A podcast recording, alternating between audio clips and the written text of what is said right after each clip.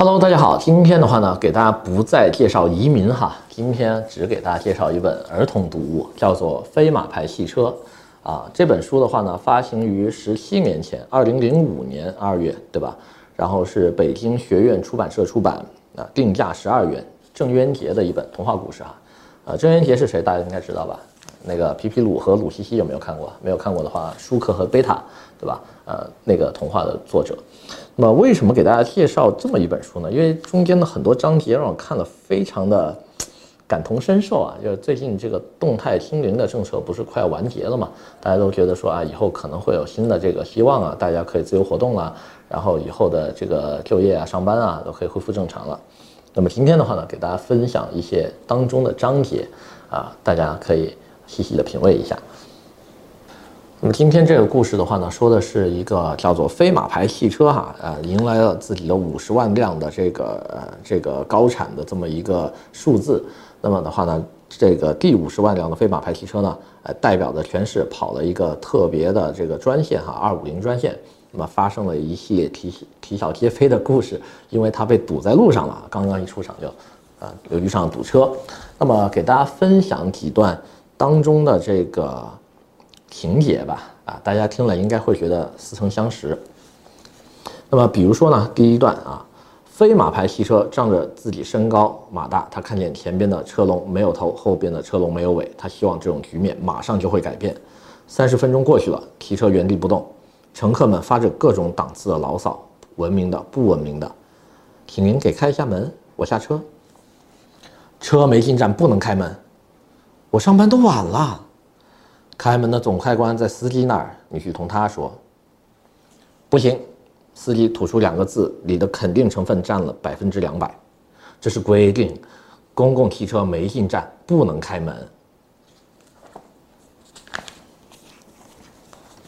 还有这一段啊，司机回过头，一脸的诚实，对乘客们说：“我也求求大家。”不进站是绝对不能开门的。你们看看，下边就是警察，只要我一开，饭碗就砸了。这项规定是为了你们的安全制定的。现在下车，如果出了事故怎么办？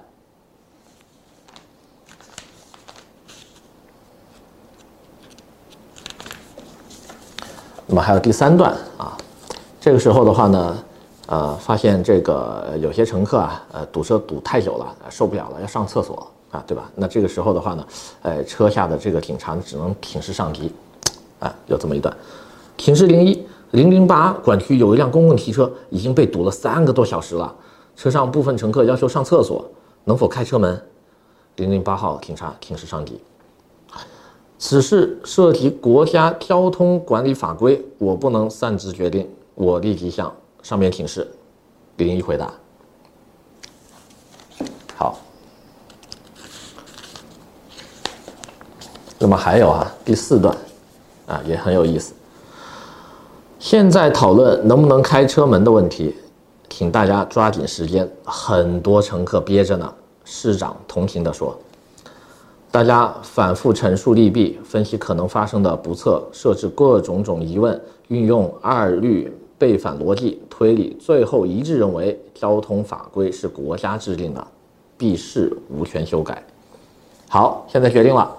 市长拍板了：一、立即上报国家有关部门；二、在国家未修改公共汽车未进站不能开门这一法律之前，这辆这七十八辆公共汽车坚决不能开门。我们要对乘客的生命安全负责。三、各部门立即行动起来，给车上乘客提供方便，使他们感到每辆公共汽车都是乘客之家，特别要照顾老幼病残。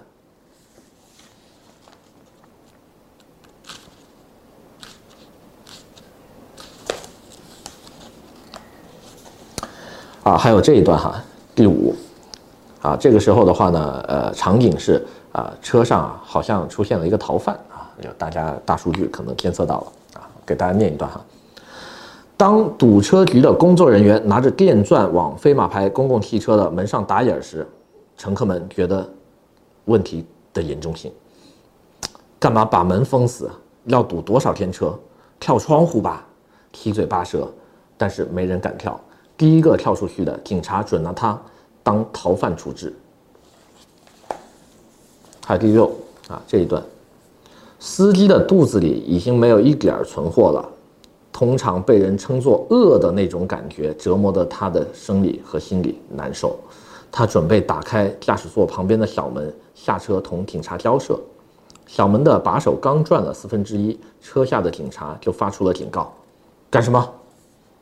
把手在千分之一秒内复原了。我我我下车。交通法规规定，公共汽车未进站，司机不得离车。学过吗？我学学过学过学学学过。司机恨不得用全世界的语言说“学过”这两个字。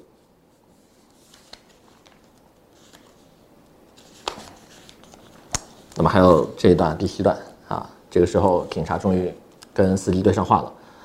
车有故障吗？警察问。呃，没有没有，是新车。司机不知警察问这话是什么意思。车在中途出了故障，司机可以下车修理。没有故障，绝对不能离车。警察设置好了圈套，让司机钻。是是是，司机中了埋伏，听分惊魂未定，乘客们绝望了。呃，第七段哈，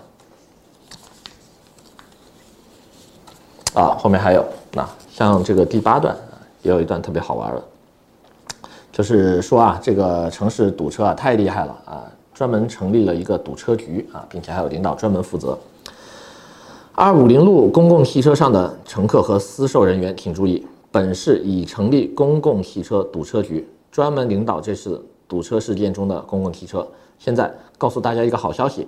堵车局局长来看望大家了，乘客们没想到当局这么快就成立了专门局，新局长有那么多公造，却先亲临第一线看望受灾公交，大家心里着实热了几秒钟。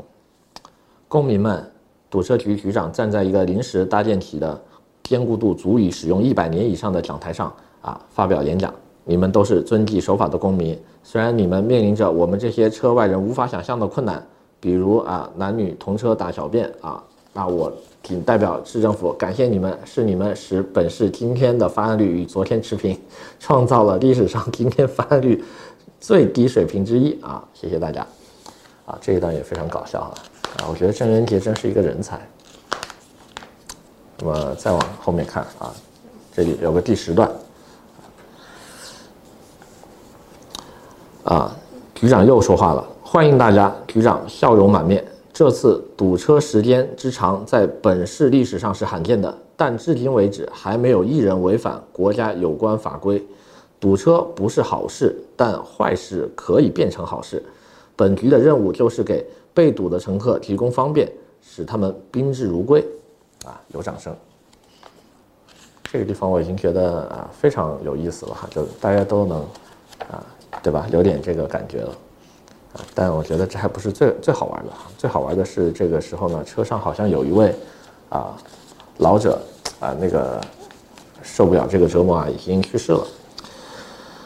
哎呀，经过一番有滋有味的讨论，会议决定该乘客已故啊，不能离车，因为法规上没有已故乘客乘客可以在公共汽车未进站下车的规定。立即命令科研单位研制保存尸体的新产品，注不是水晶棺，因为该尸体级别不够。这是说车上有人去世了哈啊，也挺有意思的。那么最后呢，念一下尾声吧啊，第十二段，尾声，新任市长决定解散交通堵塞，解决交通堵塞。他花了比建造一百座立交桥更多的精力、财力、人力、物力。终于以数万人失业为代价换取了通车。当飞马牌汽车突然发现前面的汽车没有了时，他感到阳光很刺眼。